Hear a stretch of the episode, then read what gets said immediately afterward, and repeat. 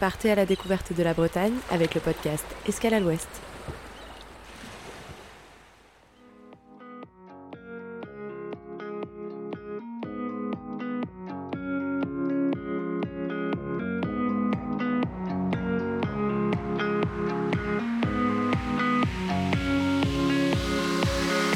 Bonjour à tous et à toutes, je suis ravie de vous retrouver pour cette nouvelle saison du podcast Escale à l'Ouest, un podcast Gîte de France en Bretagne.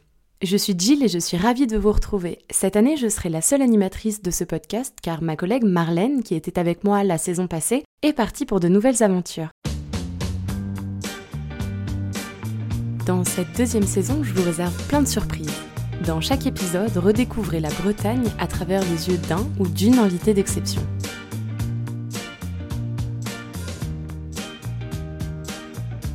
Aujourd'hui, on part en forêt de Brocéliande avec un invité très spécial. On a le privilège et l'honneur de recevoir un gardien d'histoire. Notre invité du jour, c'est Armel Texier. Conteur en Brocéliande.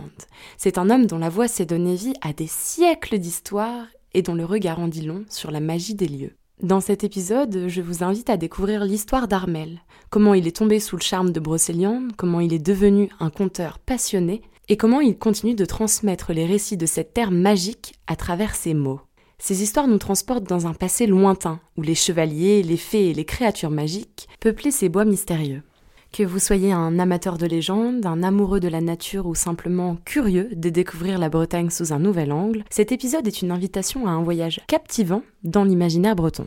On vous invite à rester avec nous jusqu'à la fin de cet épisode, parce qu'Armel vous a réservé une belle surprise. Tout de suite, Place à mon entretien avec Armel Texier. Bonjour.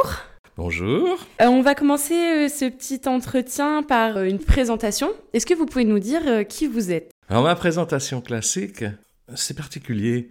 En fait, quand je suis né au siècle dernier, et mon père est né il y a 100 ans, c'est pas pour autant que je suis aussi vieux que ça, mais mes parents ont été très embêtés, ils ne savaient pas quel nom me donner. Et comme je suis né dans un petit village du pays de Rennes qui s'appelle Saint-Armel, à deux jours de la fête de Saint-Armel, que mon père s'appelait Armel, que ma tante s'appelait Armel, ils se sont dit on va faire original, on va l'appeler Armel. Pour la première partie, j'aimerais bien qu'on discute un peu du rôle de conteur, de qu'est-ce que c'est que d'être un conteur. En fait, euh, compter, euh, ça fait sûrement bien longtemps que je le fais. Euh, j'ai toujours une passion pour euh, l'art de la parole. Et euh, c'est très riche ici en Bretagne, on a plein de choses, on a plein de choses à raconter.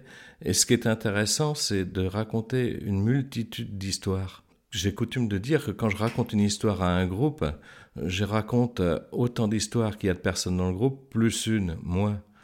Parce que chacun va voir l'histoire différemment. C'est ça qui est bien, c'est de raconter une histoire telle qu'on nous on la ressent, mais elle va être ressentie complètement différente par d'autres gens parce qu'ils ont d'autres euh, vies qui leur ont montré des choses avant. C'est ça qui est intéressant, quoi. C'est la multitude de choses que l'on peut euh, raconter et comment ça va être perçu euh, suivant l'âge, suivant d'où viennent les gens. C'est ça qui est pour moi intéressant, c'est c'est d'allumer des, des petits cinémas un petit peu partout dans la tête des gens, quoi, en fait. Donc comment est-ce que vous, vous êtes euh, devenu conteur en Brocéliande? Alors, euh, à une époque, il y a déjà pas mal euh, d'années, 25-30 ans, j'avais organisé des balades pour faire découvrir le, le, village. Des balades où on allait voir les artistes, on allait voir les agriculteurs, on allait voir les artisans. On faisait une heure à deux heures de balade et on visitait l'atelier ou la ferme. Je parlais de l'histoire locale, mais je ne suis pas d'une grande rigueur. Donc l'histoire locale, c'était de l'à peu près. Je me suis dit rapidement qu'il fallait arrêter l'histoire locale euh, pour prendre les légendes, où là je pouvais m'amuser complètement. Et puis c'est venu comme ça, puis à force de compter, ben, j'ai compté un petit peu mieux. Et puis, euh, ben, la retraite arrivant, un peu plus de temps libre, je me suis mis à m'impliquer un petit peu plus. Et puis, euh, je dois avoir la gueule de l'emploi, quoi. Donc, euh, les gens ont l'impression de voir un corrigan qui sort de la forêt. Euh, voilà, après, c'est parti tout seul, quoi. Selon vous, quelles compétences et quelles qualités sont nécessaires pour être un bon conteur? Il faut savoir écouter, plus que de savoir parler. Il faut savoir écouter et écouter pas forcément les sons, mais les regards, les attitudes des gens. Parce que bien des gens essayent d'être euh, conteurs, raconter des histoires, mais ils perdent leur public. L'idéal, c'est de le suivre constamment, de regarder et au moindre euh, regard, au moindre euh, attitude qui montre qu'ils sont en train de décrocher, il faut trouver quelque chose pour réactiver l'attention. C'est ça qui est intéressant, c'est d'avoir une précision dans le regard pour voir comment sont les gens qui nous écoutent en fait. Qu'est-ce que vous, vous aimez le plus euh, dans votre métier de compteur C'est quand même un métier qui est super parce que on fait plaisir aux gens. On leur amène pas des soucis, on les fait rêver. Si euh, il y a des soucis dans l'histoire, c'est pas eux, c'est le héros qui a pas de chance. Euh, c'est une occasion d'aller se promener dans un monde qui est complètement différent de leurs habitudes. Pour moi, c'est ce qu'il y a de mieux, c'est quand on voit les gamins qui sont émerveillés, qui me demandent Monsieur, est-ce que c'est vrai ce que vous racontez? Est-ce que c'est vrai Je leur dis Écoutez, ce que je vous raconte, ce sont des vraies histoires. Maintenant, réfléchissez. J'aimerais bien parler du fait que vous êtes conteur en Brocéliande et que c'est pas anodin parce que bah, euh, c'est connu et reconnu pour être une terre de légende et que c'est un aussi un des endroits les plus magiques de Bretagne, je dirais, quand on ne connaît pas bien la Bretagne.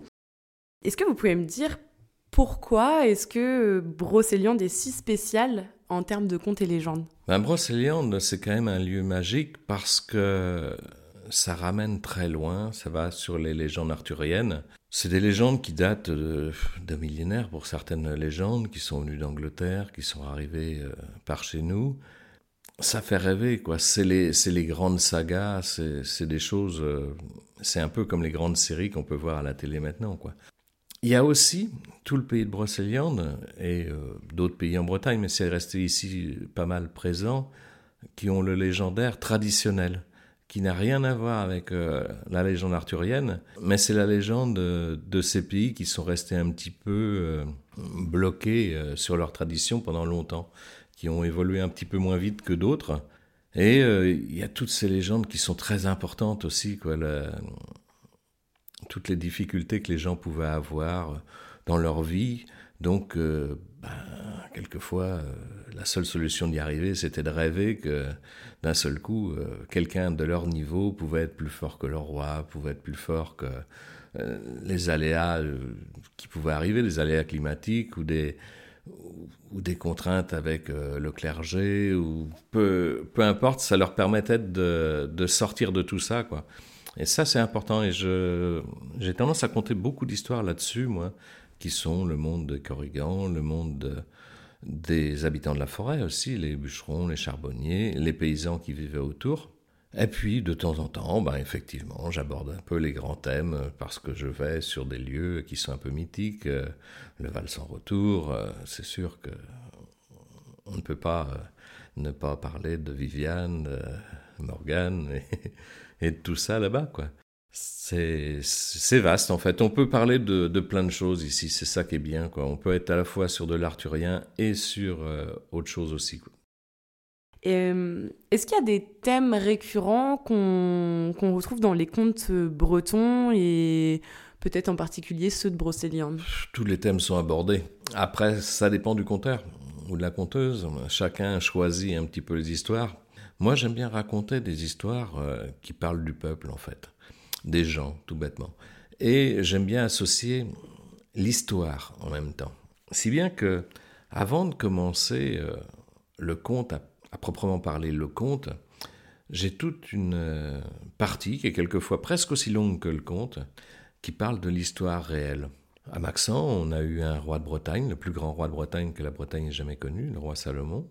Malheureusement très peu connu, puisque les Bretons n'ont pas gagné, forcément. Euh, les Francs ont un peu effacé tout ça. Et euh, ce roi-là, ben, comme il a été enterré à Maxent, c'est vieux, hein, il est mort en l'an 874, ben, je démarre là-dessus. Je parle quelquefois, même je démarre euh, avant Clovis, le début des Francs. Souvent je démarre à Charlemagne, il ne faut pas abuser non plus. Et j'explique tout ça, et euh, bah là on a l'histoire. on comprend mieux pourquoi la Bretagne, comment ça s'est fait. Et puis, tout en racontant tout ça, à un moment de j'explique que le roi Salomon fait des fêtes en son château. Et là, on passe dans un autre monde. On n'est plus dans le monde d'histoire, mais ça a dérivé tout doucement. Et là, on est passé dans un conte euh, qui amène euh, un conte qui s'appelle en gros le, roi des menteurs. Et ça dérive comme ça. J'en ai un autre euh, que j'ai récupéré auprès de Wendell Arflock, qui était un conteur des montagnes noires. Et c'est pareil, quoi. Ça, ça raconte des mésaventures de pauvres paysans avec les corrigans. Mais pour expliquer tout ça, avant, je mets un contexte. J'explique pourquoi ils se sont retrouvés dans cette ferme-là. Et donc il y a toute une histoire sur euh, la France qui a cherché à coloniser le Québec, euh, la Louisiane, et qui cherchait du monde. Donc ils récupéraient les gens qui traînaient sur la rue, les jeunes, pour aller peupler là-bas, quoi. Et donc je montre tout ça, la misère des gens au départ, l'angoisse qu'ils avaient de se faire prendre, et euh, cet échappatoire qu'ils ont d'accepter d'aller euh, vivre dans une petite ferme proche de la lande avec des corrigans tout le tour. Et là, ça va déclencher autre chose. J'aime bien faire ça comme ça, moi. C'est une façon... Euh, parler du peuple, en fait. Quoi. Parler du peuple, c'est ça qui, qui m'intéresse. Donc en fait, les contes, ils véhiculent toujours un, un, message ou une leçon spécifique pour ceux qui les écoutent? Pratiquement toujours. Les gens ont tendance à dire Ah, les contes, c'est pour les enfants. Oui, non. En fait, euh, c'est pas du tout pour les enfants. Quand on regarde euh, tous les contes qu'il y a, on lit les grands contes de Grimm et tout ça, on se dit mais c'est des horreurs, c'est des histoires lamentables, c'est des catastrophes, euh, pas possible. Après c'est enrobé pour que ça passe, mais en fait les contes, bah, c'était compté dans les maisons dans le temps devant tout le monde, puisqu'il y avait qu'une pièce principale et tout le monde était là, du petit qui venait de naître jusqu'à l'ancêtre qui ne restait plus que quelques jours à vivre. Tout le monde était dans la même pièce. Donc le conteur racontait l'histoire et chacun en prend ce qu'il arrive à comprendre. Les enfants ont une lecture euh, très basique, les adultes en ont une euh, à peu près complète, et les plus anciens en ont une autre avec euh, un certain détachement de tout ça. Donc c'est vraiment fait le conte pour euh, s'intéresser à tout le monde en fait. Et ça amène euh, un peu de morale, ça, ça explique des choses qu'on ne peut pas expliquer aux, enfants quelquefois. Quoi expliquer que le père est rentré complètement sous à la maison, c'est pas tellement intéressant à raconter. Par contre, euh, il rentre euh, tout sale et tout trempé parce que malheureusement il a marché sur l'herbe des guerres qui a fait qu'il a tourné toute la nuit sans pouvoir retrouver son chemin, ou qu'il est tombé dans le ruisseau parce que les équerrous, qui étaient supposés éclairer son passage sur le tronc d'arbre, ont tout éteint et l'ont laissé tomber dans le fond. Voilà, on arrive à faire passer des messages comme ça. On a aussi des messages interdits. Est-ce qu'il y a des festivals ou des événements liés aux contes et légendes bretonnes que vous recommanderiez à nos auditeurs? Ah ben oui, là il y a, vraiment ce qu'il faut. Euh, ça ne manque pas en Bretagne, il y a plein de lieux euh, régulièrement avec euh, des petits festivals, des animations autour du conte. En Brocéliande, bien sûr, tout l'été, ben, c'est partout quoi. Partout on a des choses autour du conte. Et puis quand arrive la fin de saison, on arrive là vers les fruits d'automne, les choses comme ça qui commencent à arriver. On commence à parler de châtaigne, d'allumer le feu dans la cheminée. Eh bien, le plus grand festival, c'est la Bogue d'Or à Redon. Là, c'est un festival autour du conte, du chant, de la musique. C'est vraiment un festival populaire où les gens peuvent se rencontrer et puis découvrir plein de choses, que ce soit en musique, en conte.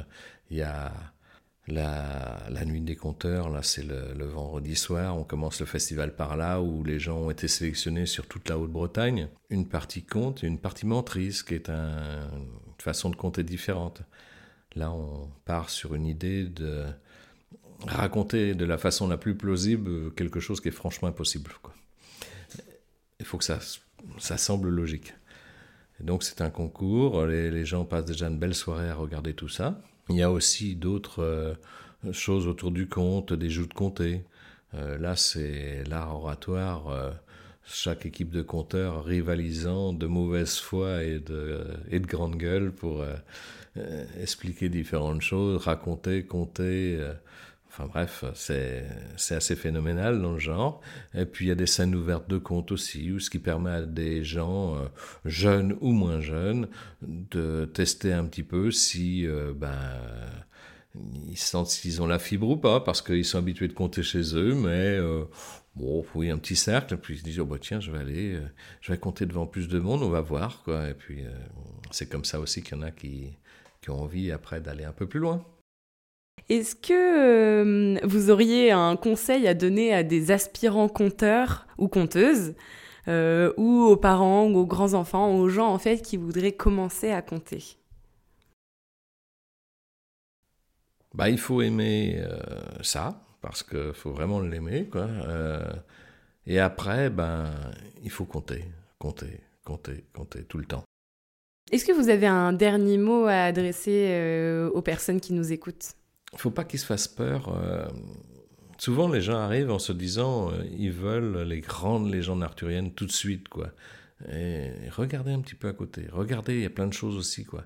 Ils veulent toujours euh, ce qu'ils connaissent, en fait, quoi. Ce qu'ils ont déjà vu quelque part. Et en fait, il ne faut pas hésiter à se faire un petit peu peur, aller voir un petit peu ailleurs, aux alentours. Il y a plein de choses c'est comme euh, les lieux à visiter. Il y, a, Pimpon, les gens vont sur Pimpon, mais on a plein de petits villages tout autour qui ont leur attrait parce que soit ils ont de l'histoire très importante, soit ils ont de l'architecture qui est intéressante. Euh, pour le conte, c'est la même chose, c'est-à-dire que bah, il y a les grandes histoires. Quoi. On dit on va l'écouter ces grandes histoires-là parce que parce qu'ils les savent déjà un petit peu. Allez donc écouter ce que font les autres et vous allez découvrir autre chose. Chaque conteur a sa particularité. Moi, je sais que ben, quand les gens viennent là, je leur dis n'hésitez pas. Hein. si vous voulez faire d'autres balades avec d'autres conteurs, n'hésitez pas. Je ne vais pas raconter la même chose que les autres et vous allez euh, pouvoir euh, découvrir plein de choses.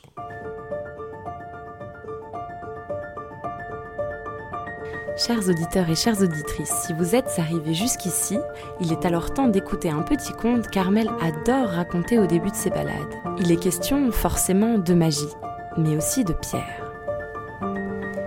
Ouvrez grand vos oreilles. Donc j'ai pour habitude, quand je me promène, d'emmener les gens en forêt. Souvent à Maxent, parce que c'est bien pratique, il y a un magnifique bois et puis un parc. Et donc, euh, j'essaye de ne pas être importuné par euh, les enfants qui s'amusent quelquefois à prendre un bout de bois, taper dans tous les sens, prendre un caillou, le jeter.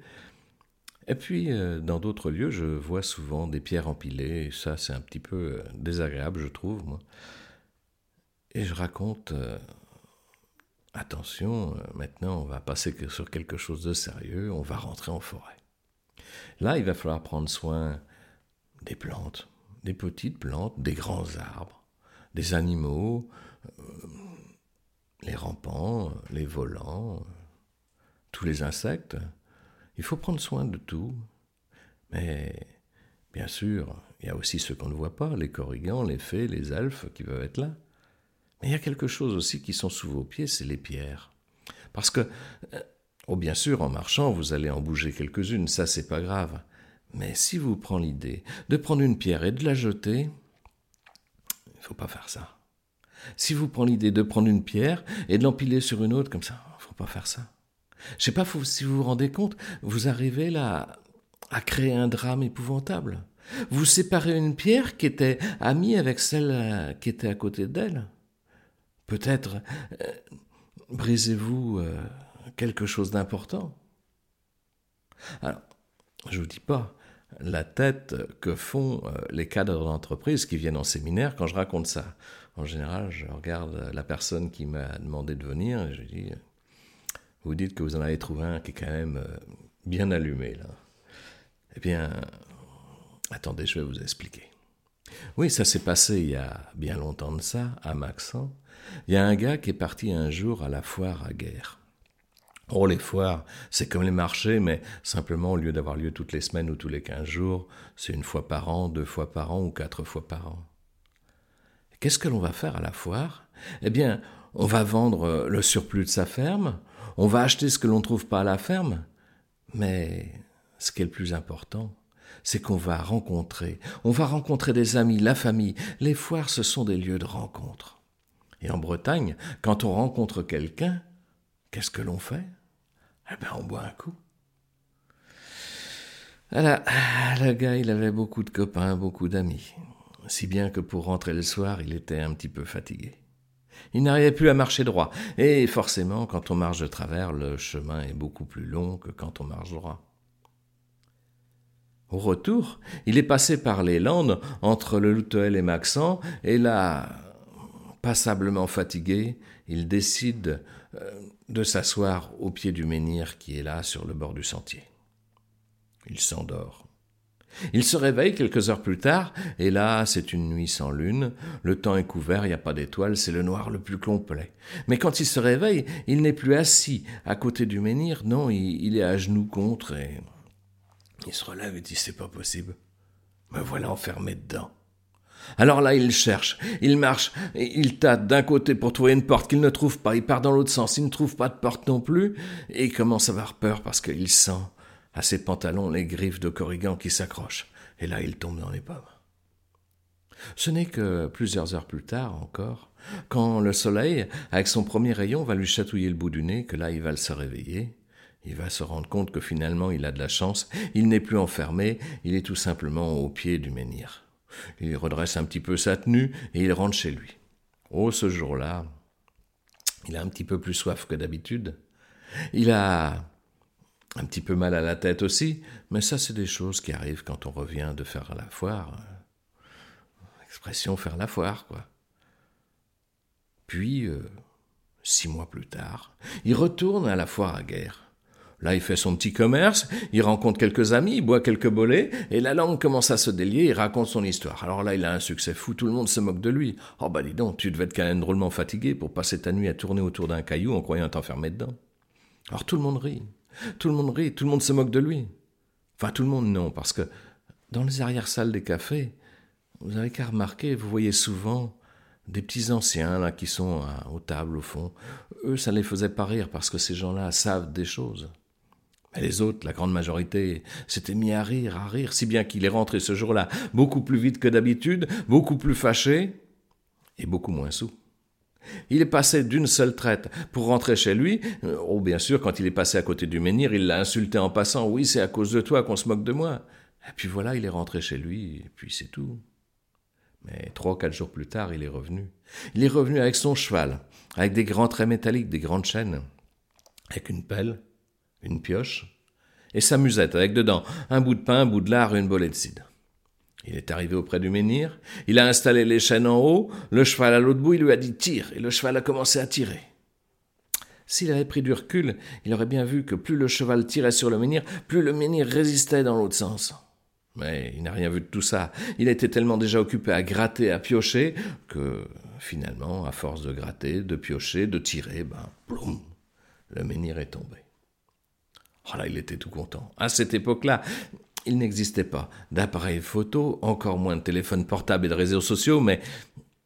Ah, il a essayé de prendre la pause. Pour les générations futures, peut-être.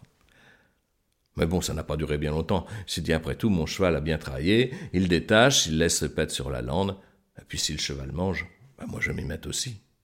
Oh, mais ma foi, le menhir, ça fait une belle table, ça. Donc il pose sa musette, et puis là, il mange le bout de pain, le bout de lard, il boit la bolette de cidre. Quand il a bien mangé, bah, qu'est-ce qu'il fait? Une petite sieste?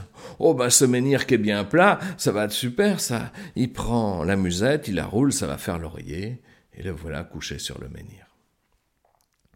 Il s'endort rapidement. Dans son sommeil, il y a même un de ses sabots qui roule et qui tombe par terre. Il n'aurait peut-être pas dû se mettre là pour dormir. Oh, ça s'est passé tout doucement, tout doucement. Le menhir a commencé à s'ouvrir à s'ouvrir, à s'ouvrir. Oh, quand il a été suffisamment largement ouvert, le bonhomme est descendu tout doucement comme ça au fond, et quand il est arrivé au fond, le menhir s'est fermé. Le gars, on ne l'a jamais retrouvé. Alors faites bien attention. Les pierres peuvent se venger. Elles sont peut-être petites, mais elles ont des grandes sœurs. À vous de voir.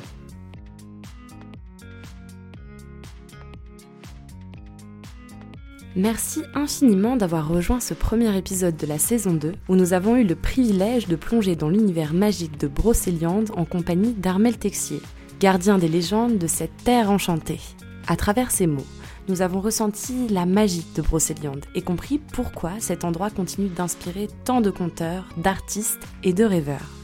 Alors, si vous avez été captivé par les histoires d'Armel, et si vous avez ressenti ne serait-ce qu'une fraction de la magie de Brocéliande à travers ces mots, je vous encourage vivement à faire le voyage. Visitez cette forêt extraordinaire, marchez sur les pas des chevaliers et des fées, écoutez les murmures des ruisseaux et laissez-vous emporter par l'essence même de ce lieu légendaire. Brocéliande vous attend, avec ses contes inoubliables, ses paysages enchanteurs et ses expériences uniques, que ce soit pour une escapade d'un jour ou une aventure plus longue. Vous êtes sûr de découvrir une magie qui restera gravée dans votre cœur pour toujours. N'oubliez pas de suivre Armel sur ses réseaux sociaux et de découvrir son travail exceptionnel de conteur. Et bien sûr, partagez cet épisode avec tous ceux que vous connaissez pour qu'ils puissent eux aussi plonger dans le monde ensorcelant de Brocéliande. Merci encore d'avoir été des nôtres aujourd'hui et souvenez-vous, la magie de Brocéliande est à portée de main. Quant à moi, je vous donne rendez-vous le mois prochain pour un nouvel épisode d'Escale à l'Ouest en compagnie de Claire Le Glatin qui est apicultrice. À très bientôt!